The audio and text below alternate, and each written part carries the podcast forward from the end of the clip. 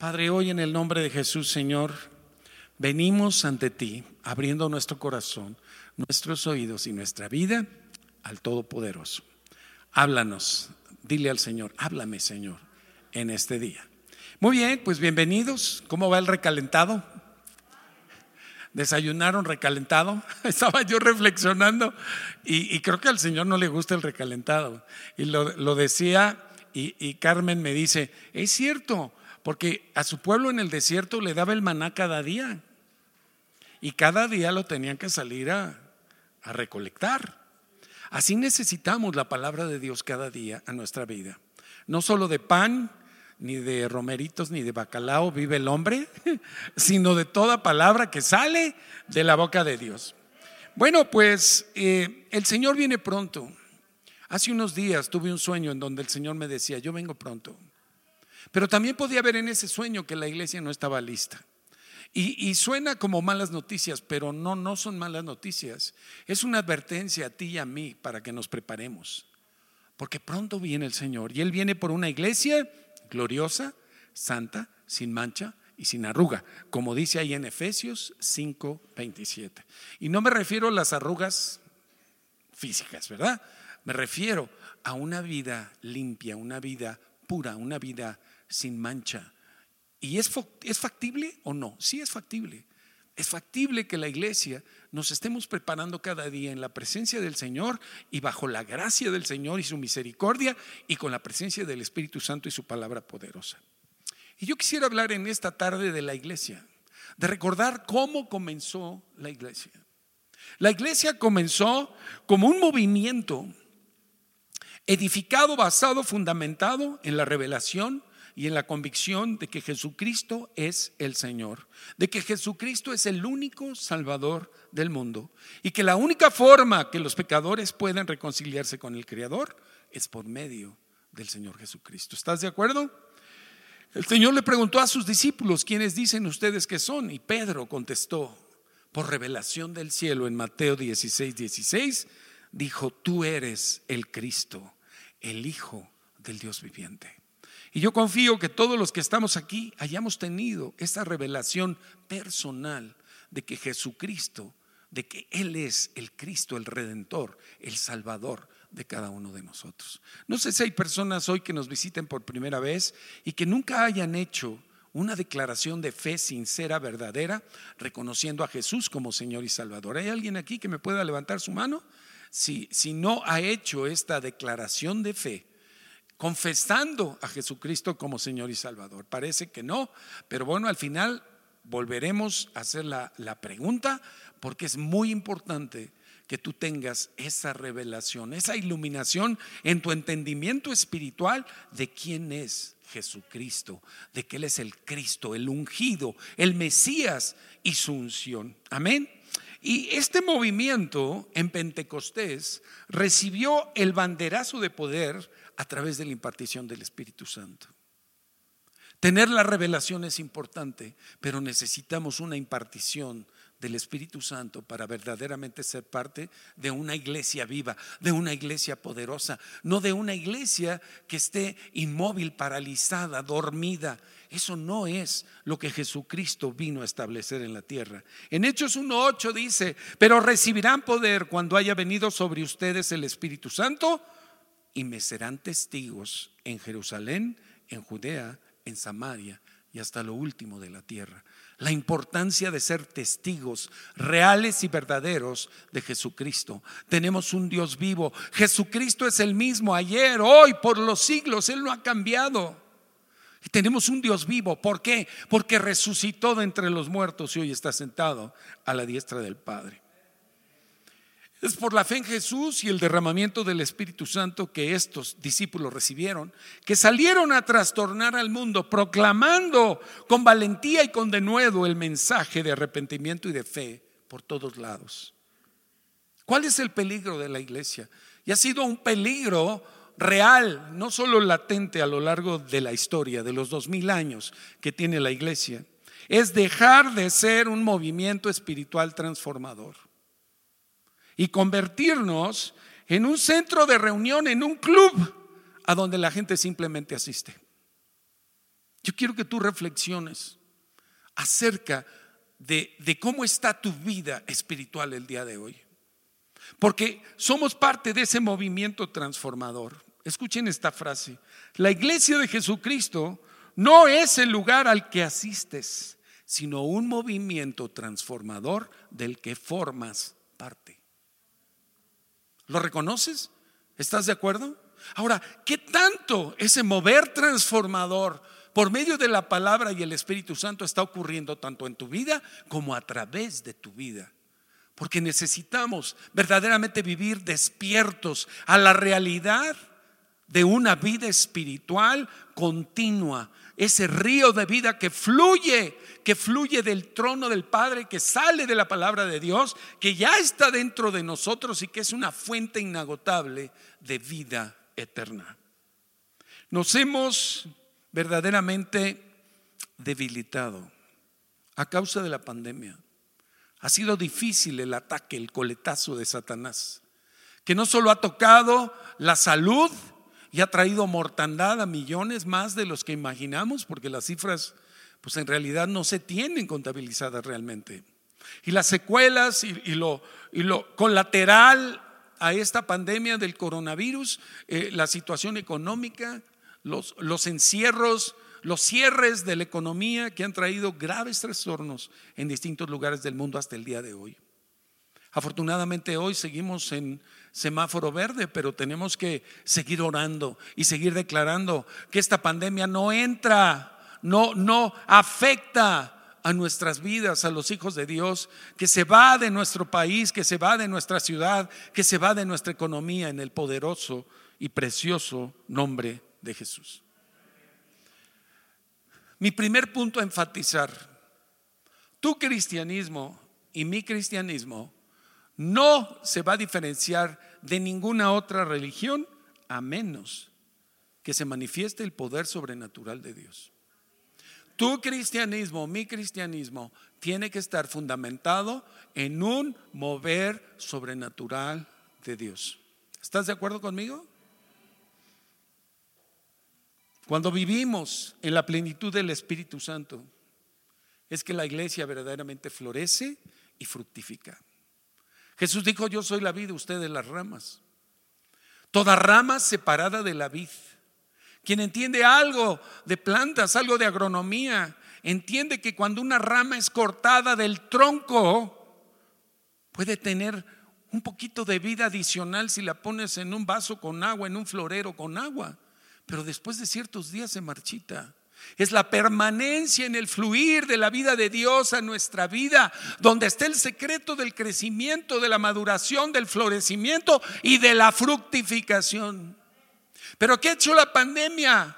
Ha sembrado en ti y en mí en distintos grados duda, incertidumbre, inseguridad, cuestionamientos acerca de si tenemos un Dios grande o no, de por qué Dios no responde o no interviene a las circunstancias. Dios no ha cambiado. Es el enemigo el que ha querido cambiar tus creencias, cambiar tus convicciones, hacerte dudar del Dios verdadero al cual servimos. Recordemos lo que ocurrió en el día de Pentecostés, en Hechos 2, del 1 al 4. Cuando llegó el día de Pentecostés, estaban todos, ¿quiénes eran todos? Los discípulos de Jesús, unánimes, juntos. Y de repente vino, vino del cielo un estruendo, un ruido fuerte un estallido, podríamos decir. Estruendo significa un gran ruido. Y dice aquí que era como de un viento recio que soplaba, el cual llenó la casa donde estaban sentados y se les aparecieron lenguas repartidas como de fuego, asentándose sobre cada uno de ellos. Y fueron todos llenos del Espíritu Santo y comenzaron a hablar en otras lenguas según el Espíritu les daba que hablasen. El capítulo 2 de Hechos es un capítulo fundamental para ti, para mí. Tenemos que volver a las raíces, al inicio de la iglesia. Es un capítulo largo. El capítulo de Hechos 2 te animo a que lo medites, lo leas, lo reflexiones a lo largo de los próximos días. Porque es un capítulo donde vemos cómo se derramó el Espíritu Santo sobre los discípulos de Jesús y comenzó a ser activada la iglesia, este movimiento transformador, cómo ellos fueron llenados de fuego de lo alto como ellos, habiendo ya tenido el Espíritu Santo, porque el Señor Jesús ya resucitado sopló el Espíritu sobre sus discípulos y ellos ahí nacieron de nuevo. Pero el Espíritu Santo necesita estar dentro de nosotros, pero también necesitamos ser investidos continuamente del poder de lo alto. Tú y yo tenemos que vivir en un Pentecostés continuo, en un Pentecostés frecuente. La palabra dice, no se embriaguen con vino en el cual hay disolución, antes sean embriagados del Espíritu Santo. Tenemos que vivir en la embriaguez del Espíritu Santo, sumergidos en su presencia.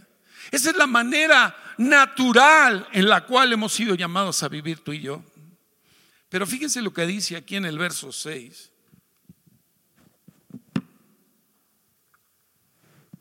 Aquí en el verso 6 dice, que hecho este estruendo, se juntó la multitud.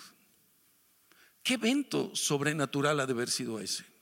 En el cual un ruido que pudieron escuchar miles juntó a esa multitud y estaban confusos porque cada uno les oía hablar en su propia lengua.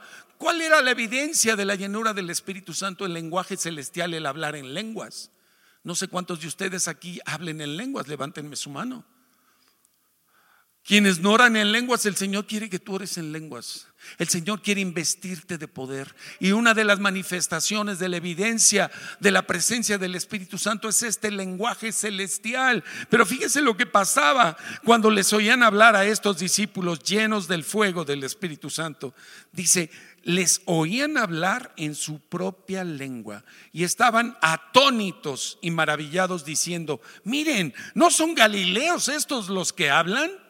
¿Cómo pues les oímos nosotros hablar cada uno en nuestra lengua en la que hemos nacido? Y después en el verso 9 habla de las distintas eh, poblaciones, nacionalidades y lenguas de donde, de donde eran muchos de los que habitaban ahí en Jerusalén en ese momento. Gente de Mesopotamia, de Capadocia, del Ponto, de Asia, de Frigia, de Panfilia, etcétera. Los oían hablar su propia lengua. Esto es como la reversión de la Torre de Babel en la torre de Babel, Dios confundió el lenguaje de todos aquellos que se habían propuesto llegar a Dios en sus propios esfuerzos, en su propio conocimiento. Y dijo, no, no, les voy a confundir las lenguas y quedaron confundidas las lenguas. Pero ahora que viene el derramamiento del Espíritu Santo, este lenguaje celestial nos une, nos une como hermanos a los propósitos de Dios, nos revela las profundidades de Dios para que todos podamos entender el maravilloso plan que Dios tiene para ti y para mí. Por eso es tan importante que tú y yo vivamos en la llenura y en la plenitud del Espíritu Santo. Y continúa este capítulo hablando de los primeros cristianos, cómo permanecían en la doctrina de los apóstoles, en la comunión unos con otros. Y dice aquí en el verso 47, alabando a Dios y teniendo favor con todo el pueblo, y el Señor añadía cada día a la iglesia los que habían de ser salvos. ¿Qué nos está diciendo aquí? Que la vida cristiana, la fuerza de la vida cristiana vino del cielo y ha de ser sostenida por el cielo. Y tú y yo muy fácilmente caímos, eh, caemos en nuestros esfuerzos personales, caemos otra vez en nuestros razonamientos. Y, y Dios lo entiende y lo comprende, porque no ha estado fácil lo que ha estado ocurriendo en el mundo. Pero por eso es el llamado a ti y a mí, a que retomemos retomemos esta comunión con el Espíritu Santo, vayamos a la presencia de Dios para ser llenados de su palabra, para poder entender y comprender quién es este Dios, el que te ha llamado a ti y a mí para esta hora y para este tiempo, para impactar a este mundo lleno de maldad y lleno de imposibilidades. Pablo estaba orando en Efesios 1, 19, bueno, antes oraba, Señor, alúmbrales los ojos del entendimiento a los creyentes de Éfeso. Llénalos del entendimiento y de la sabiduría espiritual. En la nueva traducción viviente a partir del, del verso 19 de Efesios 1, dice así, pido en oración que entiendan la increíble grandeza del poder de Dios para con nosotros, los que creemos en Él. La increíble grandeza del poder de Dios para con nosotros el mismo gran poder que levantó a Cristo de los muertos y lo sentó en lugar de honor a la diestra de Dios en los lugares celestiales. Dice, ahora Cristo está muy por encima de todo, sean gobernantes o autoridades o poderes o dominios o cualquier otra cosa, no solo en este mundo, sino también en el mundo que vendrá. Dios ha puesto todo bajo la autoridad de Cristo, a quien hizo cabeza de todas las cosas para beneficio de quién? De la iglesia. Y la iglesia es el cuerpo de Cristo. Él la completa, la llena y también es quien le da plenitud a todas las cosas en todas partes con su presencia. Qué increíbles versículos. ¿No te está llenando el corazón? ¿No estás recuperando la fe? ¿No estás recuperando la esperanza? Estamos entendiendo y comprendiendo que nos hemos enfocado más en las tinieblas, en los problemas, que en el Dios Todopoderoso, que es nuestro Padre y a quien servimos. Ahora, ¿quién es el que nos revela Cristo? ¿Quién es el que nos habla la verdad? ¿Quién es el que nos, nos dirá las cosas que habrán de venir? Es el Espíritu Santo. Jesús lo dijo, lo anunció. La obra de Cristo consumada por Él en la cruz del Calvario, con su muerte y con su resurrección, está continuando a través de la obra del Espíritu Santo en tu vida y en mi vida. En Juan 16, 13 y 14, el Señor Jesús les decía a sus discípulos anticipadamente a su muerte, dice, pero cuando venga el Espíritu de verdad, Él los guiará a toda la verdad, porque no hablará por su propia cuenta, hablará todo lo que oyere y les hará saber las cosas que habrán de venir. Y dice, Él me glorificará, porque tomará de lo mío y se los hará saber. Tenemos al Espíritu Santo. Si tú has nacido de Dios, el Espíritu Santo reside dentro de tu corazón. Es un misterio, pero la palabra de Dios dice que el que se une al Señor, un espíritu es con Él. Tu espíritu y el Espíritu Santo están unidos. Somos uno ya con el Señor en el corazón, en el espíritu. Pero falta que seamos uno en la mente, falta que seamos uno en las actitudes, falta que seamos uno en nuestras acciones. Necesitamos derribar los argumentos engañosos y mentirosos que producto en parte de la pandemia y producto del mover del maligno han contaminado tu alma, han contaminado tus emociones de temor, de incertidumbre, te han llevado a ataques de ansiedad, de miedo, a depresión, a tristeza, como si el Espíritu Santo no viviera dentro de ti y de mí.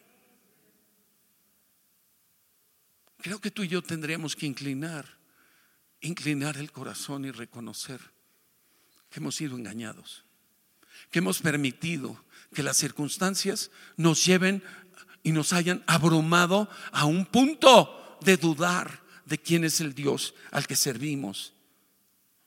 Y el Señor, fíjense lo que dice en Isaías 40 del 28 al 31. Escucha esto con atención. Es Dios mismo hablándonos, hablándonos y recordándonos quién es. Dice, no has sabido, no has oído que el Dios eterno es Jehová, el cual creó los confines de la tierra, no desfallece ni se fatiga con cansancio y su entendimiento no hay quien lo alcance.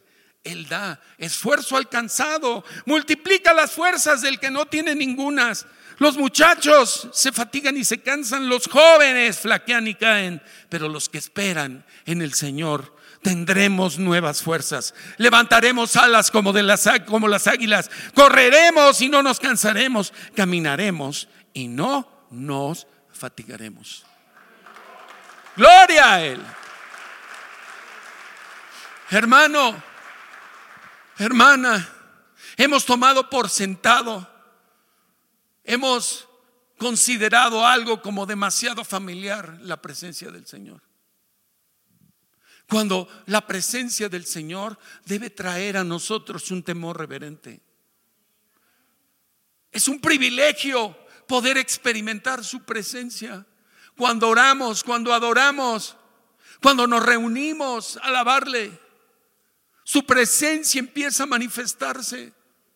Pero muchas veces nosotros en la mente seguimos en los distractores de los dardos de fuego del maligno. No hemos levantado el escudo de la fe para apagar esos dardos. Seguimos entretenidos, confundidos, en conmiseración, en lástima, en queja, yo no sé en qué tantas cosas. Pero hoy, hoy, hoy es el día en el cual el Señor nos está llamando. Te está llamando a ti y a mí a recibir una nueva llenura del Espíritu Santo. A verdaderamente en este ambiente de alabanza y de adoración, entender que estamos destinados a ser vencedores. Pero el Señor espera de ti, de mí, una entrega continua y total. Que nazca en ti y en mí un nuevo hambre por el mover del Espíritu Santo. El Señor traerá palabra rema a tu vida. Traerá palabra rema a mi vida. Palabra con la cual nos sostendremos para enfrentar la adversidad. Porque es a través de la fe como obtenemos la victoria. El viernes yo decía, ahora permanecen la fe, la esperanza y el amor, pero el mayor de todos es el amor. El amor activa la fe. Y la fe trae a la realidad material y natural lo que esperamos de Dios, lo que Él nos ha prometido. Si has entrado en desesperanza, en desesperación, si tu fe se ha debilitada, si ya no crees en el amor de Dios por ti, hoy es el día en el cual el Señor te recuerda. Te recuerda que con amor eterno te ha amado y que por eso te ha prolongado sus misericordias. Es el Espíritu Santo el que nos revela la verdad.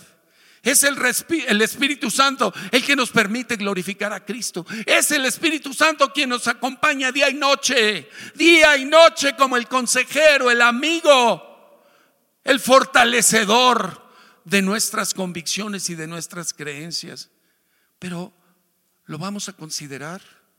Vamos a ir a la presencia de Dios, vamos a honrar su presencia, vamos a esperar en estos días, preparar nuestro corazón para estos 21 días de búsqueda de Dios, juntamente con un ayuno que nazca del corazón, porque tenemos deseos de que el Señor se revele de una manera nueva y profunda a la vida de cada uno de nosotros. Y seamos verdaderamente piedras vivas del edificio de Dios.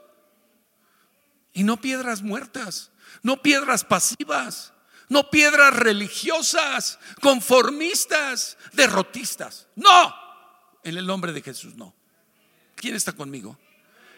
Estamos con la palabra del Señor. Él ha declarado que somos más que vencedores por medio de aquel que nos amó. Hermano, hermana, tenemos que regresar a creer con profundidad que tenemos un Dios sobrenatural y que el Evangelio no consiste en palabras, sino en poder de Dios. Y tú y yo estamos llamados a ver las manifestaciones de ese poder, de ese poder en nuestras propias vidas y a través de lo que el Señor quiere hacer contigo y conmigo, ahí donde estás. Ahí donde estás, tienes la autoridad para echar fuera demonios. Ahí donde estás, tienes la autoridad para echar fuera el temor, para declarar protección espiritual sobre tus hijos, la autoridad para sanar enfermos imponiéndole las manos. Eso es lo que hemos sido llamados a realizar en este tiempo y en esta hora. ¿Quién dice amén? Así que necesitamos ver este poder manifiesto entre nosotros.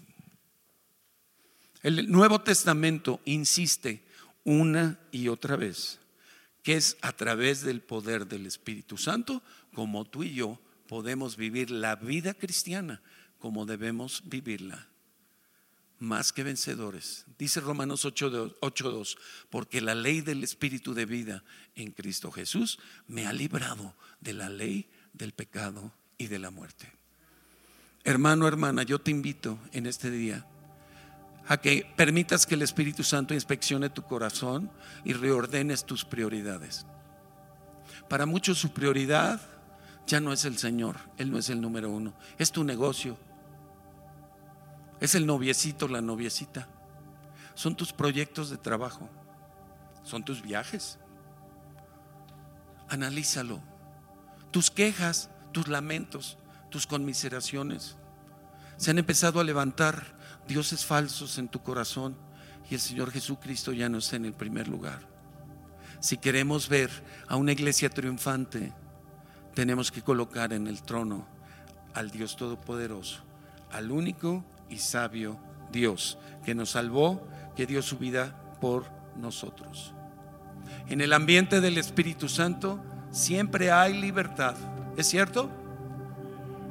Donde el Espíritu es Señor, allí hay libertad.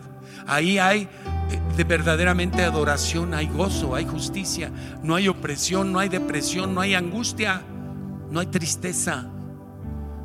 Le hemos dado demasiado lugar a la pandemia y sus secuelas. Hoy nos descontaminamos de eso y regresamos la mirada al autor y al perfeccionador de nuestra fe. Puestos los ojos en quién? En Jesús, en Jesús, el autor y el perfeccionador de nuestra fe. Dice la palabra que mirando a cara descubierta, como en un espejo la gloria del Señor, somos transformados, somos transformados, somos cambiados a su misma imagen. Yo quiero ser cada día más a imagen de Jesús. ¿Tú? Entonces necesitamos, hermano, hermano, hermana, el Espíritu te llama a tiempos de comunión especial con Él, a que te encierres ahí en tu recámara y que pases tiempo a solas con Él, adorándole, exaltándole, humillándote y diciéndole, Espíritu Santo, guíame a un arrepentimiento profundo, uno profundo, uno real, uno que provoque cambios, uno que te diga, ¿sabes qué? ¿Cuándo vas a dejar ya de fornicar? ¿Cuándo vas ya a pararle a, este, a estos celos, a esta queja, a cualquier obra de la carne, donde el enemigo se ha holgado de ha abusado de ti, te ha esclavizado, te ha mantenido derrotado? No más. La ley del Espíritu de vida en Cristo Jesús nos ha librado de la ley del pecado y de la muerte. Hemos sido llamados a vivir en libertad. Vamos a ponernos de pie y vamos a adorar al Señor.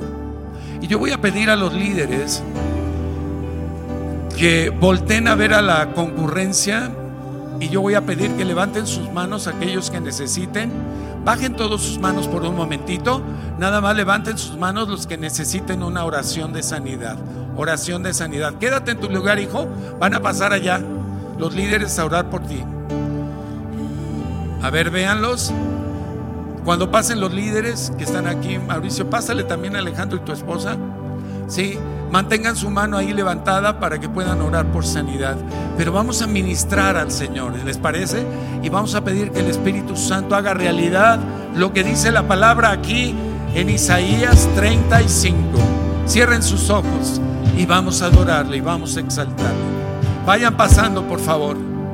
Líderes, por favor. Alejandro Viascán pasa con tu esposa, por favor. ¿Quién más? ¿Quién más puede pasar? Cocoy, ¿quieres pasar? Y Bernard, ¿quieren pasar a orar, por favor? Por personas enfermas. Sobre los enfermos pondremos las manos y sanaremos, y sanaremos. Y la la la la tú moverás, fortalezas tú destruirás. Señor, lo creemos y ahora lo vemos, maravillas que aún haces hoy. Lo creemos.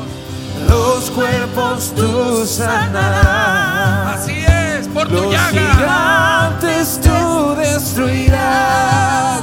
Destruidos Oh, Dios lo creemos Maravillas que aún haces. Estamos aquí por ti. Ven y haz lo que haces tú. Estamos aquí por ti. Ven y haz lo que haces tú. Estamos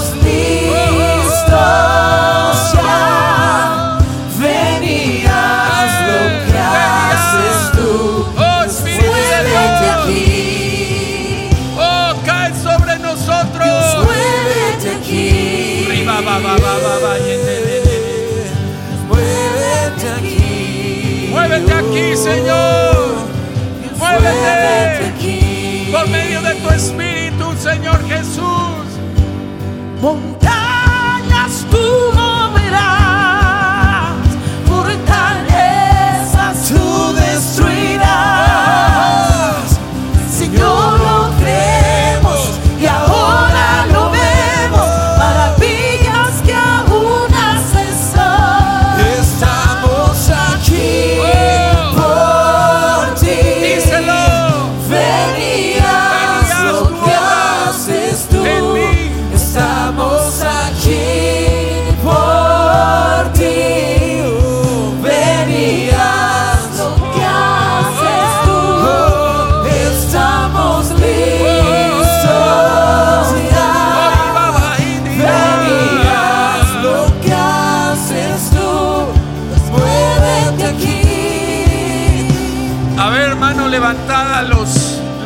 necesitan oración de sanidad, los demás bájenla por un momento para que pasen a orar por ti.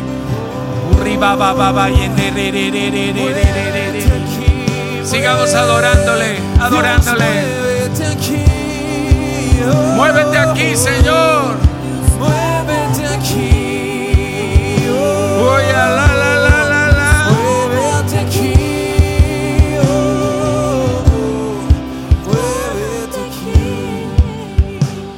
Escucha lo que dice Isaías 35. Esto es para nosotros en Centro de Vida Lomas, para los hijos y las hijas de Dios. Se alegrará el desierto y la soledad. El yermo se gozará y florecerá como la rosa. Florecerá profusamente y también se alegrará y cantará con júbilo te será dada la gloria del Líbano, la hermosura del Carmelo y de Sarón. Verás la gloria de Jehová, verás la gloria de Jehová, la hermosura del Dios nuestro. Dice la palabra, le puedes bajar tantito. Dice la palabra ahí en Joel que en los postreros días Dios derramará de su espíritu sobre toda carne. ¿Quieres que derrame su Espíritu Santo sobre ti? Díselo. Dice, y los jóvenes verán visiones, y los ancianos soñarán sueños. Padre, da sueños y visiones a tu pueblo. Aquí estamos tus hijos, Señor. Derrama abundancia de espíritu sobre cada uno de nosotros, Padre. Señor, verdaderamente que venga, ven- venga sobre cada uno un derramamiento de tu favor, de tu gracia, de tu sabiduría y de tu inteligencia a la vida de cada uno de tus hijos e hijas, Padre.